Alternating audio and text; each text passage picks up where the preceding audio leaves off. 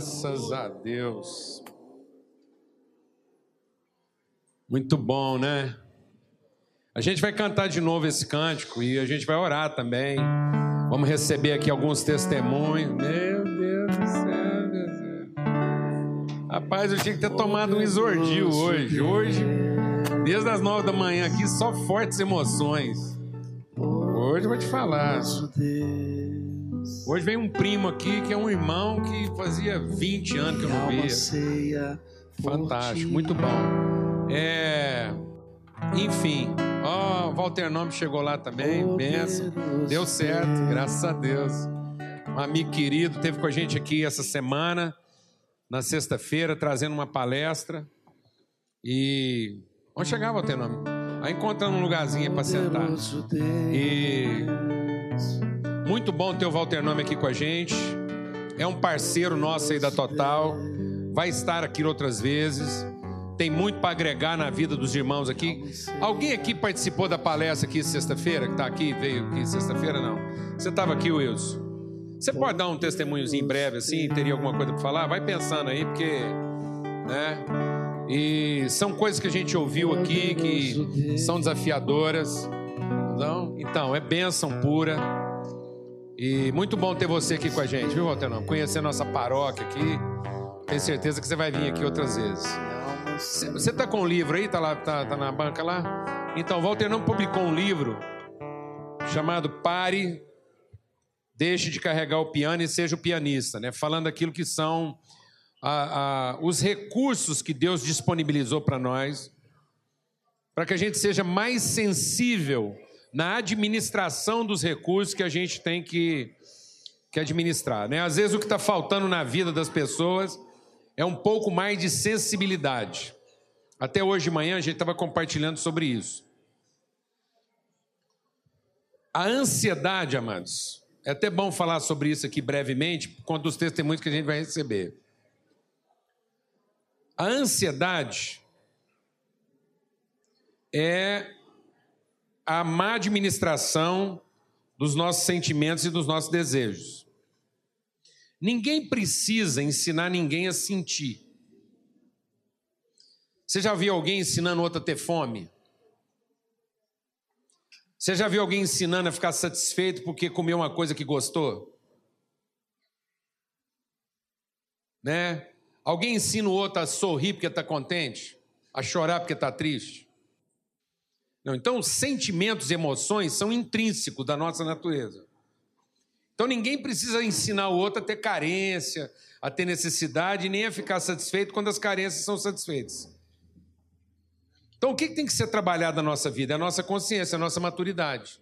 Do que, que Deus já disponibilizou anteriormente às carências percebidas. Então, o ser humano nasce percebido dos seus sentimentos e das suas emoções. Mas todo ser humano nasce órfão das suas convicções. Ele nasce consciente das suas necessidades, da sua humanidade, mas ele nasce órfão da sua divindade, da sua natureza divina. Ele sabe que é filho de uma mãe, mas ele não tem certeza de quem é seu pai. Isso é tão forte na natureza humana que, para desespero das mães, em quase toda cultura na humanidade, independente da cultura da formação, o primeiro vocábulo que uma criança pronuncia, um bebê, é pai. Para desespero das mães. As mães ficam lá tentando ver se ele fala mãe, mãe, mas ele vai. Isso é uma. Por quê, amado? Porque é a alma clamando por identidade. Então há um clamor no nosso espírito que é mais profundo do que os anseios e sentimentos e emoções do nosso físico. Está me entendendo isso ou não? Então, nós podemos satisfazer o físico, que vão permanecer os anseios da nossa alma. E os recursos estão disponibilizados, e às vezes a gente não sabe lidar bem com isso, falta um pouco de sensibilidade da nossa parte. Né? Eu até compartilhei hoje de manhã uma coisa curiosa aqui. O judeu, que é muito sagaz, o judeu é esperto. Se tem uma coisa que o judeu era, sagaz. Ele tinha uma esperteza, a esperteza do sobrevivente. Porque o judeu, por ser um povo escolhido de Deus, ele sempre ele cresceu à base de muito pau, né? de muita confronto. Então ele desenvolveu uma sagacidade, que é o seguinte: por que que Jesus está trazendo essa revelação da paternidade? Né? Isso é fundamental. Por que que Jesus foi crucificado? Jesus não foi crucificado por ser Deus. Porque a ideia de Deus, o judeu estava acostumado. O Deus que vem, resolve seu problema, satisfaz sua necessidade, mas vai embora e não dá palpite na sua vida. Alguém aqui entende o que eu estou falando ou não? Esse é o que todo mundo quer. A gente quer um Deus que venha, faz o que nós estamos precisando, satisfaz o desejo. Não é assim que é o adolescente? O que é, o adolescente? Fala para mim, o que é o jovem quando está alcançando assim o seu momento maior? Ele quer um pai que dê para ele todas as condições, menos opinião. Eu preciso que o Senhor me ajude, mas Senhor não me oriente. Da minha vida sei eu. Eu só preciso que o Senhor me dê as condições. Isso é Deus para nós. Deus, Senhor, por favor, vem cá, faz o que eu estou precisando. Mas assim que o Senhor terminar, vá embora, que eu não preciso da sua opinião. Então isso é uma relação que a gente vai desenvolvendo, né? A gente desenvolve essa relação com Deus. Me fala o que é que eu preciso que o Senhor, que, o que, o Senhor quer que eu faça. Fala para mim o que, que o Senhor quer que eu faça para que depois o Senhor faça o que eu quero. O que é que eu preciso fazer para o Senhor fazer o que eu preciso? É triste. Então o que, é que o judeu aprendeu? Como ele estava sendo vencido pela força, o judeu estava sendo vencido pela força, ele era um povo dominado. Na dominação, ninguém mais tinha certeza de quem era o pai dos filhos dele. Porque tinha alguém mais forte que lá possuía a mulher dele e ele nunca sabia se a mulher estava grávida dele ou do que era mais forte do que ele. Então ele percebeu que a nação ia desaparecer, enquanto ele achasse que só era judeu quem era filho de pai judeu. Então agora, como ninguém mais tinha certeza de quem tinha pai judeu, ele mudou. Até a dominação do Império Romano, era filho de judeu quem tinha pai judeu. Depois da dominação romana, passou a ser judeu quem tinha mãe judia.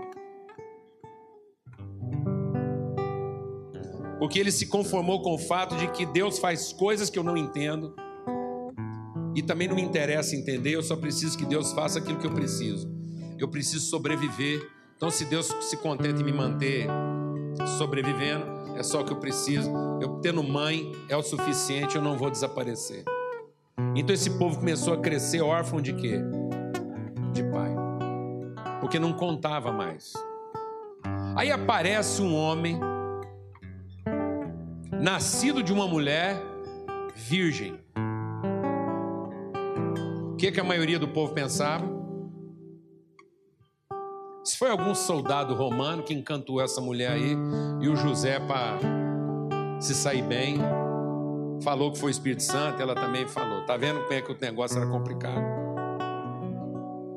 E aí Jesus se levanta no meio da praça e começa a fazer aquilo que todo mundo achava que um Deus era capaz de fazer. Amém? Começa a curar cego, curar paralítico, levantar defunto. Aí todo mundo foi olhando para ele e falou assim: Deus está com esse cara. Aí falou: todo mundo viu Deus? Todo mundo viu Deus? Agora é o seguinte: o Deus que vocês estão vendo é meu pai, é pai de vocês. Aí o povo chocou, pirou, ficou doido, falou: Deus nós queremos, mas nós não queremos pai. Porque o pai pode muito bem ser o nosso algoz. Eu não tenho certeza quem é meu pai. Ele pode ser meu amigo, mas também pode ser o meu pior inimigo. Ele pode fazer o que eu preciso, mas também pode fazer o que eu não quero. Ele pode me abençoar, como pode me escravizar. E esse povo preferiu ser órfão, contando com Deus, do que ser filho conhecendo a Deus. Amém, amados? Eu queria concluir esse testemunho dizendo uma coisa. Eu li uma coisa semana atrasada, que quando a gente vai ficando velho, a gente vai perdendo a água do corpo. De modo que lá para os 60 anos de idade, você tem 50% da água que você tinha no corpo. E essa é uma das causas de algumas coisas que de gente que vai ficando mais velho. Desorientação mental, irritabilidade, esterilidade, impotência, por de coisa, porque muitas muitos processos que se dão no nosso corpo são processos energéticos, eletrolíticos e precisa de meio aquoso para acontecer. Então a gente vai perdendo energia, eletricidade. A vela vai apagando, a luz vai apagando por falta d'água. Alguém está entendendo? E uma das coisas que a gente perde porque a água vai faltando é a sede. Você tem menos água, bebe menos água. Eu estava descobrindo, descobrindo na minha vida que eu era um camelo. Que eu estava trabalhando sem água. Por que, que eu estou compartilhando isso? Porque, amados, uma das coisas que vai fazendo a gente se distanciar de Deus é porque, na medida em que a gente não tem comunhão com Ele, a gente perde sede de Deus. E essa sede vai ficando oculta na nossa vida. A nossa alma quer uma coisa que o nosso corpo não quer. A verdadeira vida clama alguma coisa que a nossa vida real não quer. A gente quer os problemas resolvidos mas a gente não quer ser orientado, não quer ser dirigido. Então faça uma oração e agora, mas a oração da sua alma, e diga: Deus, eu tenho sede de ti. Sabe por que o homem de Deus dará fruto sempre? Porque ele vai estar plantado junto a ribeiros de águas. Às vezes, quando uma pessoa está doente, ela perdeu a fome, você tem que forçar ela a comer para ela recuperar o apetite. Alguém sabe o que eu estou falando? Porque ela já está tão desorientada, ela está tão perturbada, que até o apetite ela perdeu, até a sede ela perdeu. Então, em nome de Jesus, faz uma oração e agora, Deus, eu quero ter sede de Ti. Eu quero conhecer o Pai, eu quero ter uma relação. Eu não quero simplesmente o Senhor vem aqui, resolve meu problema e depois vai embora sem me falar nada. Eu quero te conhecer. Eu quero ter uma relação. Abre, derrama o seu coração na presença de Deus e é para isso que nós estamos aqui agora. Porque a nossa alma tem sede de Deus, do Deus verdadeiro. Nossa alma quer conhecer nosso Pai. A gente quer saber de fato qual é a nossa identidade. Nós precisamos saber de onde nós viemos. Amém? E para onde nós vamos. Faça uma oração aí agora e fala com Deus. E nós vamos cantar esse cântico mais uma vez. Amém. Graças a Deus. Aleluia. Amém? Quando Jesus fala dos impossíveis dos homens, ele não fala de um jovem ser recuperado das drogas. Para aquele pai, isso era o seu impossível. A gente acha que o maior desafio, às vezes, é recuperar alguém das drogas, porque quando aquilo se torna o nosso problema. Mas sabe o que, que Jesus diz que é o maior impossível dos homens? é um rico entender a responsabilidade que ele tem como fator de transformação na sociedade. Essa é a coisa mais difícil que existe. Porque se não tem mais jovens sendo recuperados, é porque não tem mais gente em condições de fazer essa transformação se sentindo responsável por isso. Porque nós ainda não entendemos que nós somos uma família. E a gente ainda trata isso como estatística. Porque, amado, se eu falar para você que 40% dos nossos jovens estão tendo problema com drogas, você vai imaginar que você faz parte dos 60%. Até que quando você faz parte dos 40%, você entende que esse problema é 100%. Ele é uma estatística enquanto eu estou fora dele. Mas ele é uma constatação quando ele passa a ser o meu problema. Aí ele é 100% meu. E eu espero que esse problema não tenha que se tornar 100% para a gente entender que ele já é 100%. E que a gente possa estar vivendo aqui a impossibilidade. Sabe o que é a impossibilidade? O mundo não imagina que o rico pode entrar no reino dos céus. Mas pelo poder do Espírito Santo, é isso que nós vamos experimentar. Nós vamos ver a pessoa que tem condição se convertendo, sendo tomada pelo Espírito Santo e entendendo que a responsabilidade é dela. Amém, amados? Amém. Em nome de Jesus. Em nome de Jesus. Obrigado, Deus. Benção. Amém. A maioria das casas de recuperação no país estão vivendo de condições precárias, porque né, isso é problema de alguém, né? Alguém tem que resolver isso para gente. Amém. Graças a Deus. E até a gente queria compartilhar algo aqui, lá em, no Evangelho de 1 João, no capítulo 5. Bem desse, desse contexto que foi compartilhado. Evangelho de João, não Evangelho, 1 João, desculpa. Primeira epístola de João, primeira carta, no capítulo 5. É bem breve a nossa reflexão aqui, até porque Deus já falou tremendamente ao nosso coração, né? Até aqui. E diz assim: é, vou ler a partir do verso 10. 1 João, está lá no finzinho, pouquinho antes de Apocalipse. Quem crê no Filho de Deus, em si mesmo tem o testemunho. Quem não crê em Deus, mentiroso faz, porque não crê no testemunho que ele dá acerca do seu filho. E o testemunho é esse: Deus nos deu a vida eterna e essa vida está em seu Filho. Quem tem o Filho tem a vida, quem não tem o Filho de Deus não tem a vida. Essas coisas vos escrevi para que vocês saibam que têm a vida eterna. E vocês creiam no nome do Filho de Deus. Essa é a confiança que temos nele, que se pedimos alguma coisa segundo a sua vontade, ele nos ouve.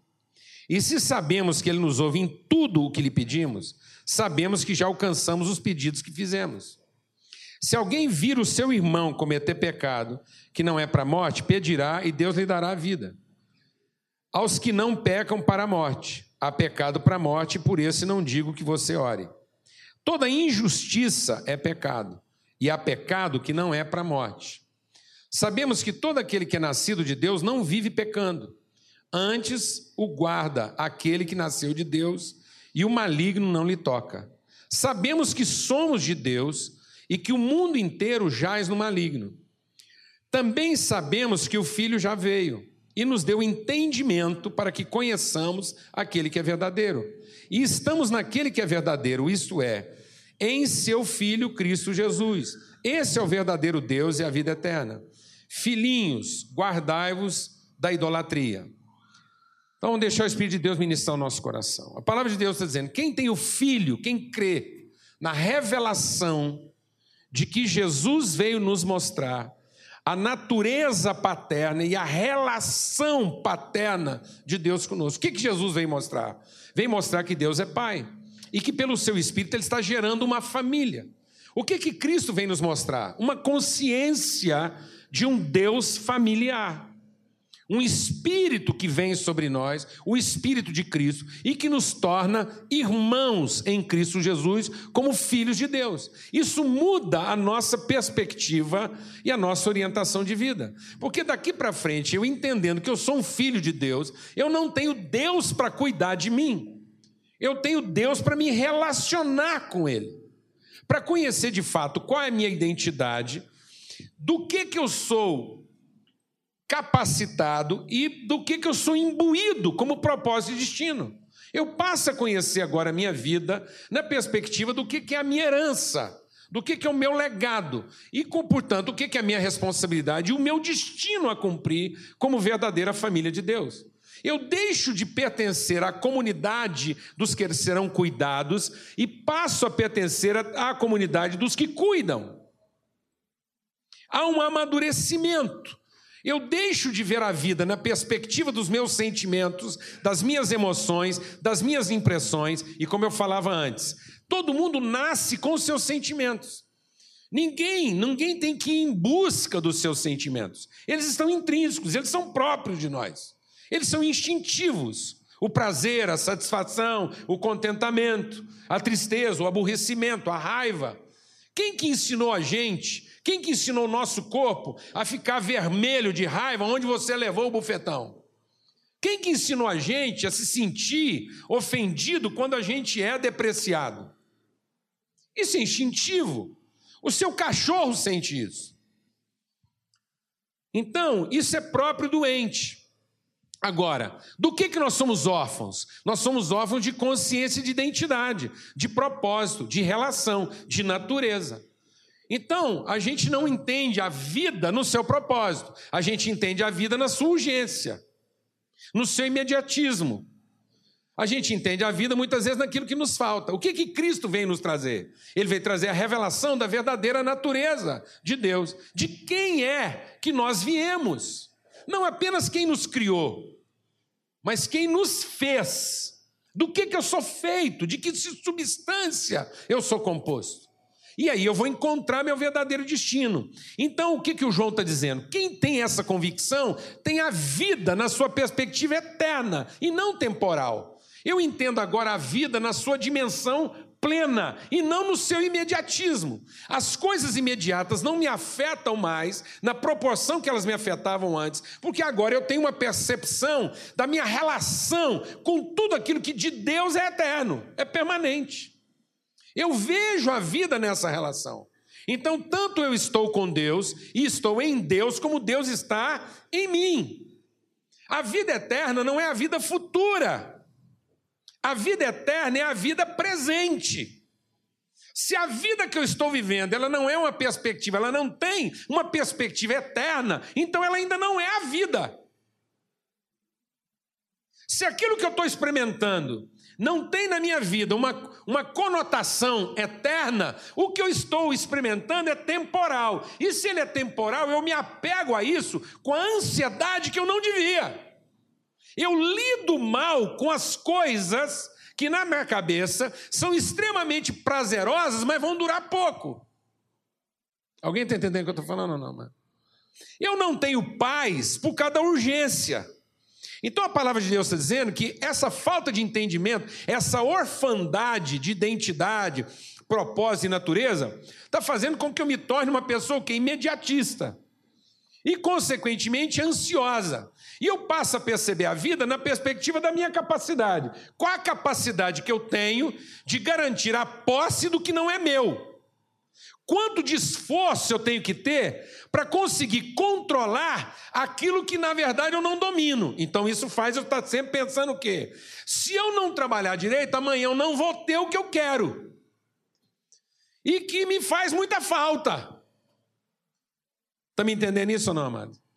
Então a minha presunção de capacidade, de esforço, de desempenho, faz com que eu me torne ansioso. E a ansiosidade, a ansiedade faz com que me torne mal.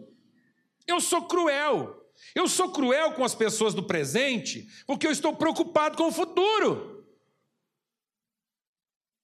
Por que, que eu não trato bem as pessoas no presente? Fala para mim, amado. Porque eu não tenho certeza do futuro. Então eu não tenho certeza do futuro, eu lido mal com o meu presente, eu sou cruel. Eu não tenho tempo, eu não tenho atenção, eu não tenho cuidado. Porque eu não tenho isso, isso de maneira clara na minha vida. Eu estou tentando possuir coisas que na verdade não serão minhas, a não ser que eu me esforce muito na obtenção delas. Então, minha medida de força, por isso que a palavra de Deus está dizendo aqui. Ele está dizendo: olha, se você entender isso, você vai ter a vida eterna. Essa é a confiança que temos nele, que ele é o nosso pai. Ele cuida de nós como um pai que cuida de filhos. Então eu tenho uma confiança em Deus. Qual é a confiança? Que tudo que eu pedir para Deus, Ele vai me dar. Vai me dar, mas tudo que eu pedir para Deus vai me dar? Tudo. Não, tem essa confiança. Presta atenção. Tem uma confiança aqui. Tenha confiança que tudo que você pedir para Deus, Ele vai te dar. Que te interessa. O que não te interessa, Ele não vai te dar. Eu posso pedir para Deus o que eu quiser? Posso. E Ele só vai me dar o que eu preciso. Então está tudo certo. Então, se eu pedir alguma coisa para Deus Ele não me der, é porque Ele me deu. Sim ou não, mano? Se eu peço alguma coisa para Deus que Ele não me deu, é porque Ele ouviu minha oração e não porque Ele não ouviu nem respondeu. Ele falou: Você não me pediu uma coisa? E eu estou te dando, não dando. Eu estou te dando o que você me pediu, estou te dando sua felicidade, estou te dando seu futuro, estou te dando sua vida, estou te dando tudo aquilo que vai fazer bem para você. Deus está nos ouvindo sempre, nos abençoando sempre, se eu entender que eu estou falando com meu pai. Mas se eu estiver falando só com o meu Deus, eu não vou ter essa confiança. Porque isso vai ser sempre uma relação negociada. Então o mundo não tem dificuldade de ter uma, um conceito de Deus, mas o mundo vive a ansiedade que vive porque ainda não entendeu que esse Deus é o quê? É o Pai. Que isso é uma família. Que nós somos a família de Deus, o povo de Deus. E aí eu tenho que ficar me defendendo, eu tenho que ficar me protegendo, porque eu não consigo nem ver o que estar perto de mim como meu irmão. Eu vejo ele como alguém que pode tirar de mim, dependendo. Presta atenção. É uma disputa de deuses. Não é? Por isso que ele está falando, fujam do quê? Da idolatria. Aí o cara encontra um outro sujeito que é de outra crença. Agora nós temos que provar aqui entre nós dois qual que é o Deus mais poderoso. Eu não estou preocupado em te mostrar que o único Deus verdadeiro é nosso Pai. Eu estou preocupado em te mostrar qual de nós dois, dos dois deuses, é mais forte. Sob o risco de, se você for um crente melhor do que eu, que às vezes até o meu Deus é mais forte, mas eu não estou bem com ele. E ele vai me passar vergonha, porque a hora que eu precisar dele, ele vai me dar uma taca na frente dos outros. Tá entendendo o que eu estou falando? Não. Então não depende só de eu estar tá crendo no Deus mais forte. Depende também de como é que eu ando me desempenhando para saber se nessa hora ele vai me obedecer do jeito que eu preciso. E aí eu tenho medo de que o capeta do outro, só porque ele está melhor com o capeta dele, acaba prevalecendo sobre mim porque eu estou mal com o meu Deus. Alguém aqui está entendendo o que eu estou falando ou não? Como se o capeta do outro pudesse me roubar alguma coisa que o meu Deus me deu. Você já entendeu isso aqui ou não, mano? Tem gente que fala isso, fala, não, cuidado, como é que você vai compartilhando, repartindo as coisas aí? É, não é? Nós vamos falar disso. Então, o que, é que acontece? A gente fica achando que isso é uma disputa de divindade, é uma disputa de desempenho. Isso é idolatria, meu irmão. Quando você acha que o capeta do outro. Porque, ó, amado, eu vou falar um negócio. Se o Deus do outro não é o meu Deus, ele só pode ser o capeta, porque Deus é o meu. Então o Deus do outro é sempre o capeta. Você pode ter dúvida, você não precisa ter dúvida que o, o seu Deus é o capeta do outro. Você está achando que você está crendo no Deus verdadeiro, mas o cara que está reunindo em um outro lugar agora, acreditando no outro Deus, ele está achando que nós está tudo encapetado aqui. E ele está lá batendo tambor para saber qual dos dois deuses vai vencer essa batalha. Isso é idolatria. Porque quando eu valido isso, quando eu, quando eu deixo de ver o irmão, quando eu deixo de ver a família, quando eu deixo de dar testemunho da relação e passo a dar testemunho apenas do poder, eu estou me tornando um idólatra. E essa idolatria vai me deixar ansioso, porque o que eu tenho hoje eu posso não ter o quê? Amanhã. O que eu sou hoje, eu posso não ser amanhã. E aí a minha vida fica toda focada nas minhas ansiedades. E a palavra de Deus diz que a ansiedade nos torna malignos. A idolatria está fazendo o povo ficar ruim, cruel. O povo não tem menor dificuldade de mandar para o inferno quem me atrapalha. A mulher não está te atendendo, quer ela vá para o inferno. Dois caras estavam no supermercado, apavorado. Aí eles bateram o carrinho no outro. Porque esse trem de supermercado, um bateu o carrinho, pediu desculpa, falou, você me desculpa eu bater o carrinho em você, mas é porque eu estava desorientado. Eu falei, o que foi? Eu falei, estou procurando minha mulher. Eu falei, também, rapaz, eu também estou procurando a minha. Aí um falou assim, como é que é a sua? Eu falei, a minha é um mulherão, morena, olhos verdes, alta, pernas torneadas, abdômen lisinho. Uma mulher perfeita, e a sua? Eu falei, a minha que vai para o inferno, vamos procurar a sua.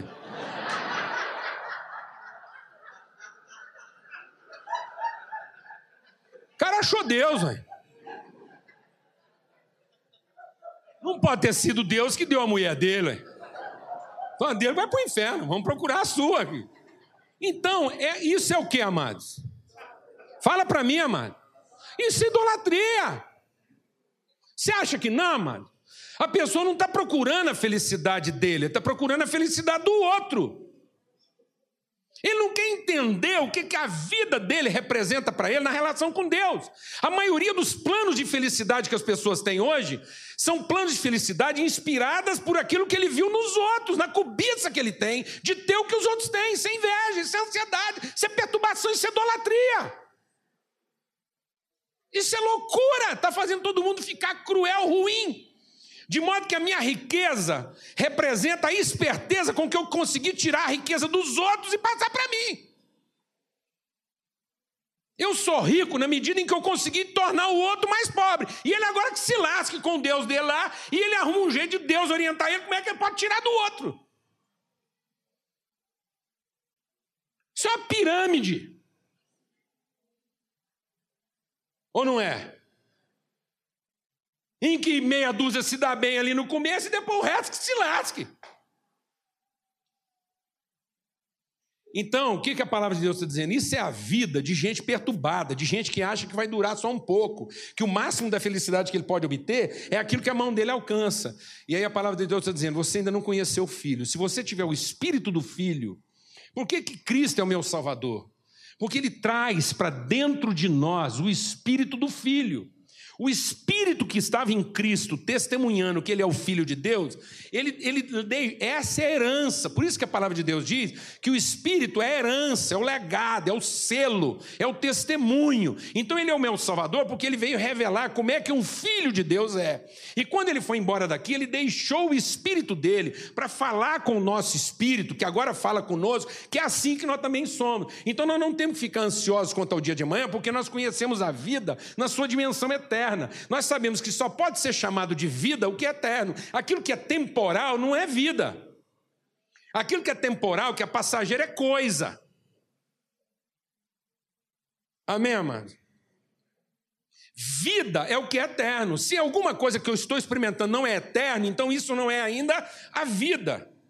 O que está na relação de um casal tem um punhado de coisa aí que é temporal. O físico é temporal, as emoções são temporais, as viagens são temporais, o recurso, a comida que a gente come, a cama que a gente dorme, a casa que a gente habita, tudo isso é temporal. Mas isso não é a vida dessa casa. A esperança dessa casa não pode estar de que a felicidade só será alcançada se for dentro daquele quarto, com aquela cama, com aquele automóvel, com aquela viagem, com aquele dinheiro, com aquele diploma, porque isso não é a vida. Não é nessas coisas que a minha esperança de vida e de felicidade pode residir. Porque essas coisas, se eu entender que isso é a vida, é exatamente isso que vai me roubar a atenção de onde a vida está. E a vida está nas coisas eternas, permanentes, duradouras e que não podem ser roubadas. A vida está em Deus e no conhecimento que Ele é Pai e nós somos a sua família. Amém, amados? Então ele está dizendo: se você não entender isso, você vai ficar perturbado, você vai ficar doido, você vai ficar tentando acertar na oração. Eu tenho, oh Deus, eu tenho que acertar com você. Fala o seguinte, irmão. Você não precisa acertar na oração. Acerta na relação. Fala, Deus, eu vou falar um negócio senhor. Eu vou falar algumas coisas. Eu vou fazer uma lista de coisas que eu acho que eu estou precisando. Mas como eu estou falando com o pai, eu tenho certeza que senhor vai responder minha oração. Amém? Glória a Deus. Porque o Senhor me responde? Sempre. E o Senhor faz sempre por mim o melhor. Então está tudo certo. Eu não tenho que acertar na oração, eu tenho que acertar no que, amado? Na relação. A gente está errando na relação, fica na obrigação de acertar na oração. E como a gente nunca vai acertar na oração porque está errando na relação, as nossas orações não serão o quê? Ouvidas. Aí nós estamos achando que é Deus que não está escutando, amado. Tem um punhado de oração aí que não está sendo ouvida, porque a relação está ruim. Então fica com a impressão que são orações não respondidas. Eu quero te dizer uma coisa: as suas orações mais erradas têm sido ouvidas. Porque seu pai, que te ama, está cuidando disso. Agora, às vezes, a gente não está desfrutando isso melhor e a gente está se deixando dominar de quê? De ansiedade. Então ele diz: o mundo jaz no maligno. Por que, que o mundo está mergulhado em maldade? Porque o mundo está mergulhado em quê? Em ansiedade. Nós estamos vivendo fora do tempo. Nós estamos errando o time da vida. Então nós estamos projetando para o nosso futuro a nossa felicidade. A nossa felicidade, ela não está, ela não é, a gente não consegue encontrar felicidade onde nós estamos. A gente só consegue encontrar felicidade onde nós gostaríamos de estar. Eu aprendi a pescar com meu avô. E eu sempre tive um espírito muito inquieto. Minha primeira lição de pescaria foi uma varada que eu tomei nas pernas. Ele me levou para uma praia muito bonita, um rio muito bonito, e aqui não estava dando peixe nada. Eu falei, não vou ficar aqui a tarde inteira com essa vara dentro d'água aqui, com essa linha, esse trem não está rendendo é nada. E meu avô quieto lá, paciente. Eu peguei e descobri um brinquedo, que eu punha metade da vara na água, metade na, na praia, a água empurrava a vara, ela rolava lá longe, eu ia lá, corria e buscava ela de novo. Na terceira buscada, meu avô falou, para com isso, você não veio aqui para fazer esse negócio, você veio para pescar. É. Segunda vez, o Júnior, para com isso. Fica quieto, você está atrapalhando, você não vê. Você veio para aprender a pescar. Ah, na terceira eu já não escutei mais a voz dele. Eu só escutei o zumbi da vara cortando o ar. E me pegou nas duas pernas, eu tomei um susto. Ele falou: agora você veio aqui pescar, você fica aqui comigo. Beleza. Fiquei quietinho, aprendi a gostar. Lá na frente. Agora eu estou precisando de alguém que tire isso de mim. Mas eu me lembro uma vez que eu fui pescar com ele e, e eu tô assim, vou, acho que aqui é posto lá está melhor. E eu o dia inteiro. Ele falou assim: aprende uma lição de pescaria. O outro lado sempre vai parecer melhor. É assim que a nossa mente humana natural a nossa cobiça, a nossa ansiedade, a nossa falta de maturidade, a nossa falta de paciência, as coisas que a gente não quer aprender, estão sempre fazendo com a gente. A gente está sempre com a perspectiva de que o outro lado de lá vai ser melhor, a gente está sempre projetando isso. E ele fala então que a gente tem que orar com essa confiança. Ele diz assim: orem mesmo, orem para que as pessoas sejam salvas, libertas. Há pecados que são para a morte. Esse aí você não, não ora, não, porque tem certas coisas que não adianta. O que, que ele fala que não adianta? Por exemplo, pecados que são para a morte. Desobedecer e desonrar pai e mãe. Vai morrer mais cedo. Não adianta você ficar rezando, porque vai morrer mais cedo. Não adianta a gente ficar pedindo que gente que não acata a orientação de pai e mãe dura muito, que não vai durar, vai morrer mais cedo, porque só vai fazer trem que não presta. Gente que não sabe ter disciplina e cuidado com a própria vida vai morrer mais cedo. Não adianta estar rezando. O cara quis fumar a vida inteira, vai morrer lá de efizema pulmonar, não adianta a gente ficar lá. A gente tem que pedir para ele morrer em paz.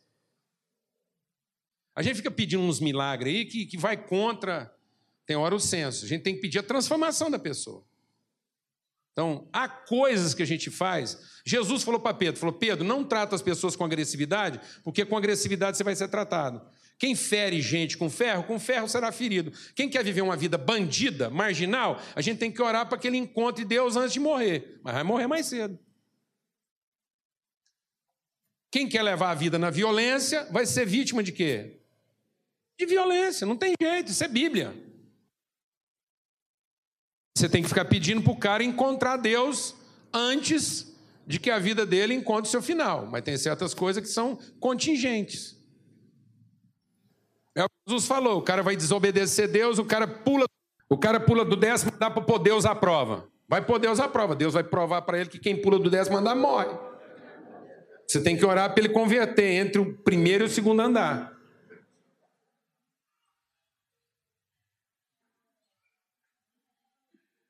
Deus vai provar para ele. Você queria provar Deus, Deus vai provar que é isso mesmo, que ele falou que sobrevive não. Então, a gente é, a gente é o quê? negligente. A gente é negligente. Então ele está dizendo assim: você quer conhecer a Deus? Nós temos que conhecer a Deus na perspectiva do filho. Quem tem o filho no coração conhece a Deus. Quem não tem o filho não conhece a Deus. Quem confessa a Deus como Pai e a Cristo como Filho de Deus, esse tem o Espírito de Deus. Então, se esse é o meu entendimento, o que, que significa essa confissão? Significa que esse é meu compromisso de vida. Eu vou viver a vida como quem conhece a Deus como Pai e a Cristo como seu filho. Eu tenho o espírito, então, agora de um filho. Eu não tenho que ter o espírito de um órfão. Eu não tenho que ter o espírito de um empregado. Eu não tenho que viver a vida na perspectiva do meu desempenho, eu não tenho que viver a vida mais na perspectiva da minha orfandade. Eu agora entendo a vida na perspectiva da minha eternidade. A vida ganhou para mim uma perspectiva o quê? Eterna.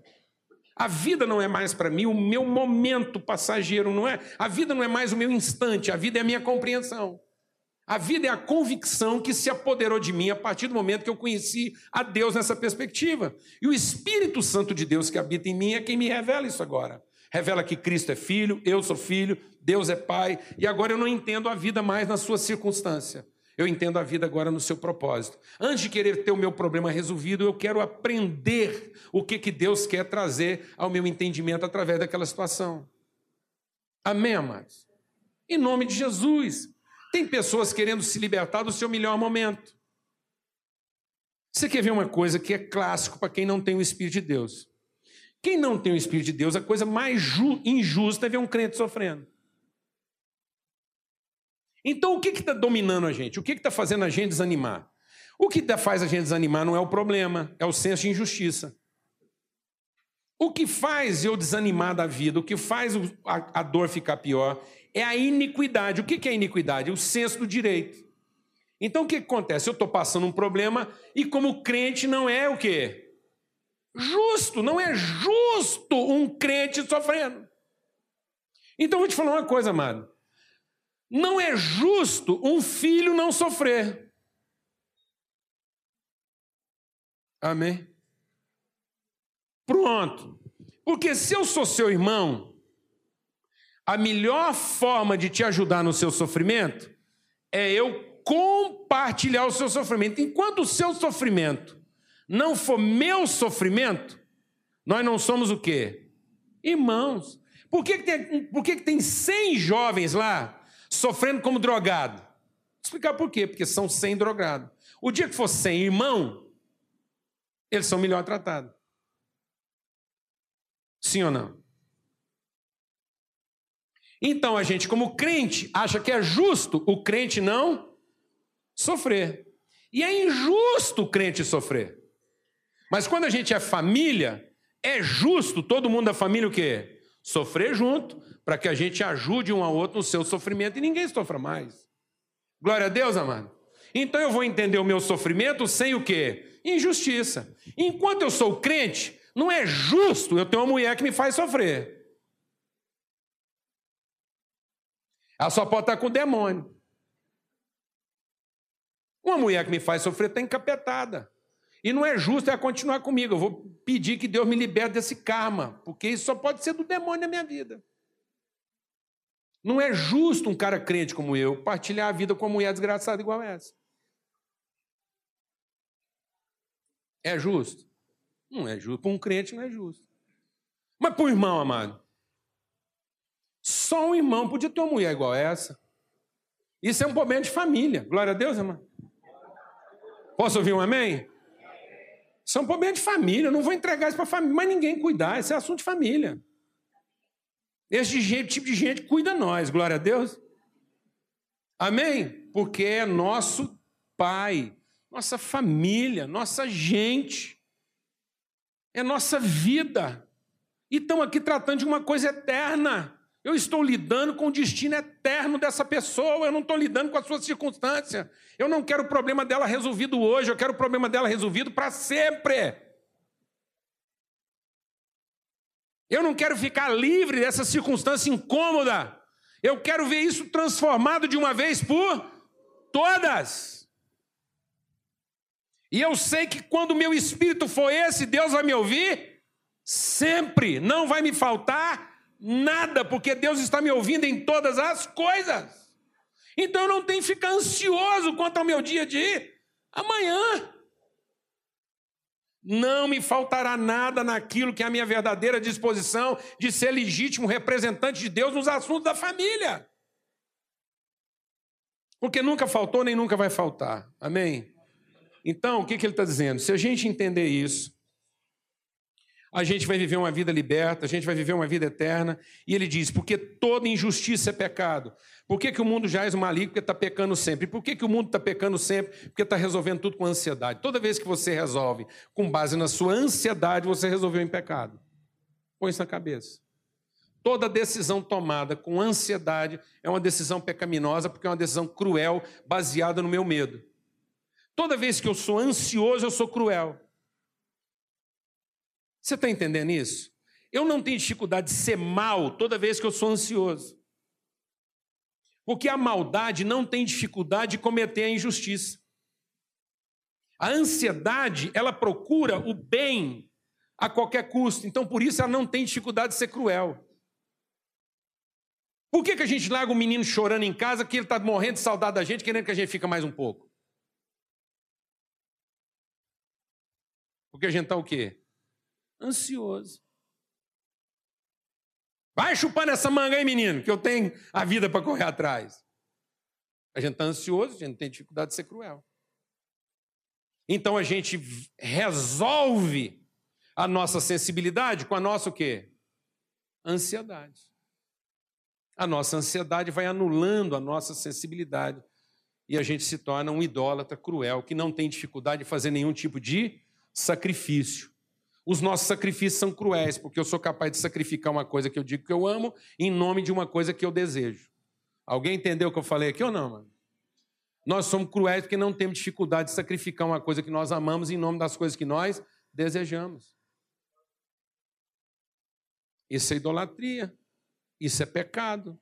Agora, quando eu tenho uma perspectiva eterna, eu tenho a sensibilidade para saber o que, eu tenho que fazer a cada momento, a cada hora, porque eu me apropriei de uma vida eterna e essa vida eterna se apropriou de mim. Sabemos que somos de Deus, o mundo inteiro jaz no maligno, também sabemos que o Filho já veio e nos deu esse entendimento para conhecermos aquele que é verdadeiro. Estamos naquele que é verdadeiro, isto é, em seu Filho Cristo Jesus. Ele é o verdadeiro Deus e nele está a vida eterna. Amém? Então que Deus te abençoe hoje de manhã com essa convicção de eternidade, como filho de Deus, como família de Deus, para que a gente não decida nada com ansiedade, para que a gente se liberte desse sentimento maligno que se apropriou do mundo, de idolatria, de negociação, de, de, de uma disputa de divindades. Nós não estamos aqui para disputar divindades, nós estamos aqui para revelar uma natureza consciente, genuína, de verdadeiro filho de Deus. Nós estamos aqui para cuidar, para entender qual é o nosso papel transformador nesse momento. Amém? Eu queria rapidamente passar para vocês um testemunho aqui que eu acho que é importante para todo mundo sair daqui com esse entendimento. Nós postamos as mensagens que são compartilhadas aqui toda semana. Na terça-feira já está postado na internet e você pode baixar lá através de podcast. Então, se você tem um smartphone, Android, qualquer coisa assim, iPhone, você pode é, baixar lá o aplicativo e você tem acesso às mensagens, tanto para ouvir como para baixar no seu equipamento, enfim. E a primeira mensagem que nós compartilhamos aqui, que foi postada, foi no dia 7 de janeiro de 2013. E de lá para cá, já foram postadas cerca de 60 mensagens. Então, desde janeiro desse ano agora, não completamos um ano ainda, são 60 mensagens postadas. E aí, é bom a gente saber que dessas 60 mensagens, nós já tivemos cerca de, ao todo, 60 mil acessos. Tem sido uma média de, de 5 a 9 mil acessos mês. O nosso pico foi em maio, com 9 mil e poucos acessos, agora em setembro, 7 mil e poucos acessos.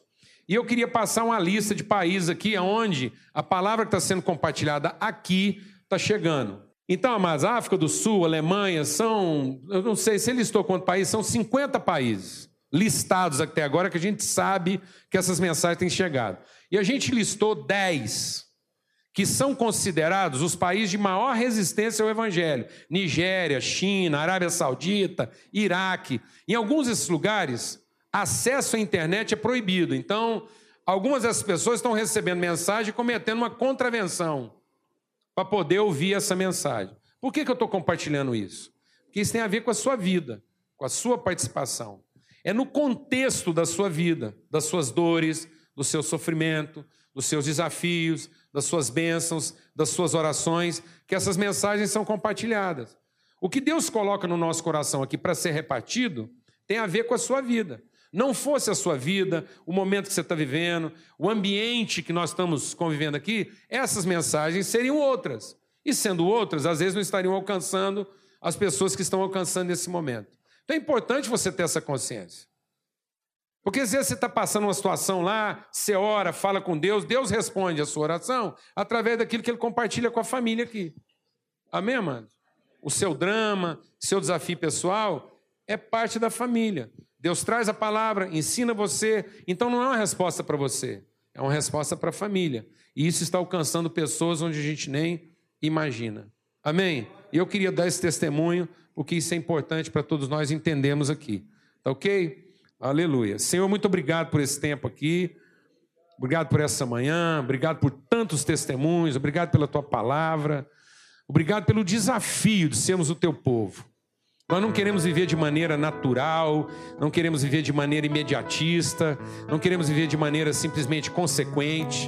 Ó Deus, nós queremos ter relevância, nós queremos ter entendimento, nós queremos, ó Deus, ter significado, nós queremos entender a vida naquilo que no nosso entendimento é transformado, na nossa relação contigo. Senhor, melhor, mais do que fazer orações corretas, nós temos, queremos ter uma relação bendita. Nós queremos acertar na relação, para que a nossa oração seja mais eficaz.